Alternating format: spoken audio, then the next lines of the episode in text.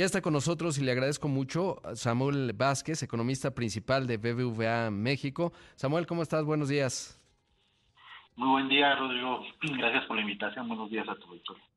Al contrario, bueno, pues generaron eh, mucha visibilidad con este análisis en donde dicen que por nearshoring, este famoso reorientamiento de las cadenas de suministro, de haber ocurrido desde 2018, habríamos logrado un crecimiento adicional de 1.8%, que por ejemplo en 2019 tuvimos un desempeño económico negativo, así que considerando esto, pues habría sido positivo, ¿no? Exactamente.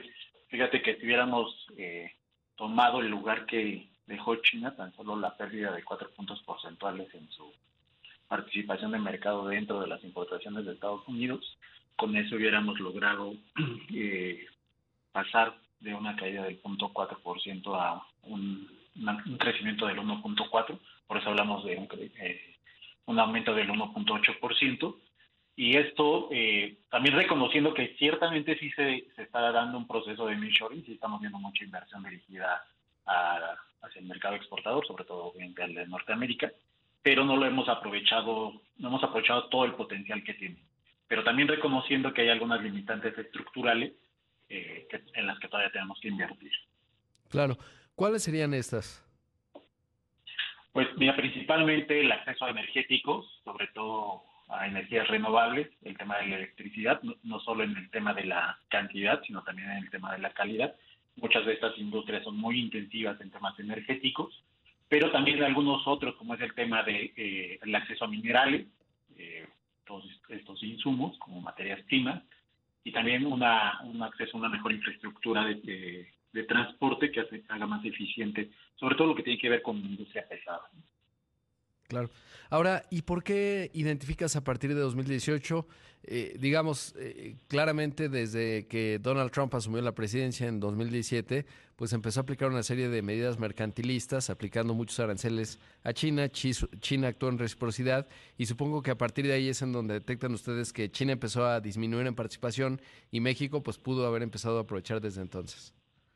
Exacto, desde entonces, eh, y tomando pues, para cifras cerradas anuales, y hacer poder comprarlo con términos del PIB, lo que vimos es que China ha perdido alrededor de 117 mil millones de dólares en ventas a Estados Unidos, eh, el total que, que, ha tenido, y estos pudieron haber sido aprovechados por México, dado que muchos de estos productos en realidad eh, tienen infraestructura en México, por un lado, para atenderlos, como el equipo de transporte, acero, electrónicos, eléctrico, que es distinto a electrónicos, eh, y también atraer otros, ¿no? Que en los que incluso hemos perdido competitividad ya desde, no de ahora, desde hace muchos años, como la parte textil, eh, mucho también de esta parte textil orientada a atender como insumo a otras cadenas eh, dentro de las cadenas de suministro, como la industria automotriz o incluso como, como insumo en general para la manufactura.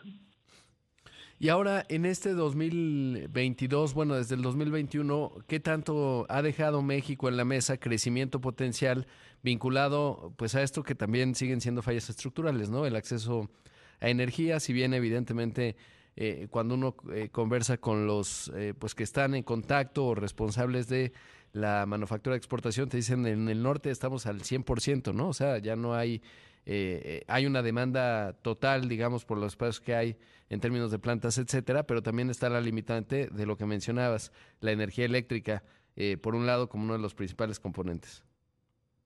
Exacto. También tenemos en algunas zonas del norte del país limitantes en cuanto a espacios, también desarrollo de patios industriales, ¿no? Claramente el caso de Baja California.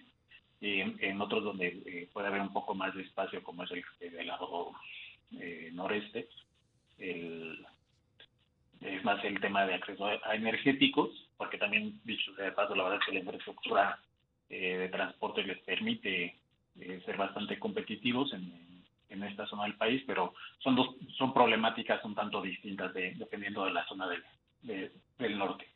Eh, para darte una, una perspectiva sobre todo estos estados del norte y también en el Bajío, que son muy, con un enfoque muy, muy manufacturero, sobre todo manufactura de exportación, estaríamos hablando de que después de un crecimiento promedio durante estos cuatro años de solo 0.7%, podríamos haber llegado a alcanzar un 6.9% solo en manufactura. Y, y, habría que recordar que la manufactura no solo es el sector que más eh, aporta al PIB, alrededor del 16% del PIB total, sino que además tiene muchos efectos de red sobre otros sectores, precisamente como el transporte de carga o el comercio mayorista y no digamos el empleo.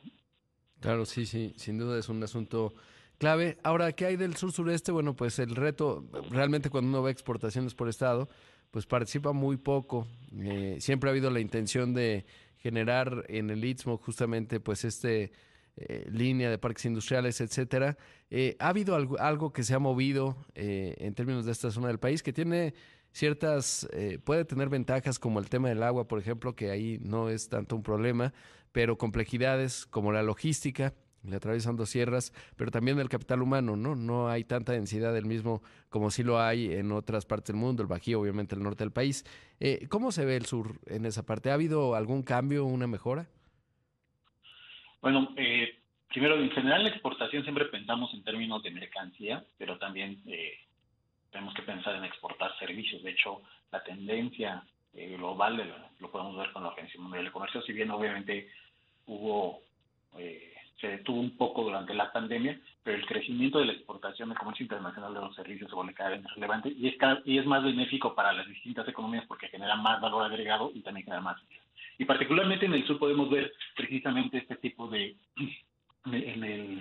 eh, de comercio que es bastante benéfico para las economías estatales. Claramente el, ejemplo más claro es eh, Quintana Roo con la exportación de servicios turísticos y eh, otros, otras zonas del país, como puede ser Chiapas, un poco Oaxaca también. ¿no? Pero hablando de, manufactura de bienes, eh, pensamos que, por ejemplo, el proyecto del Istmo de Tehuantepec puede ser bastante benéfico para la zona, porque precisamente conectaría la, la zona del Pacífico con la zona del Golfo. Si tú, si eh, vieras un mapa de cómo, qué tan competitivos somos en las distintas regiones de Estados Unidos, somos muy competitivos lado de California, pero de, de, la costa este de Estados Unidos nos falta bastante.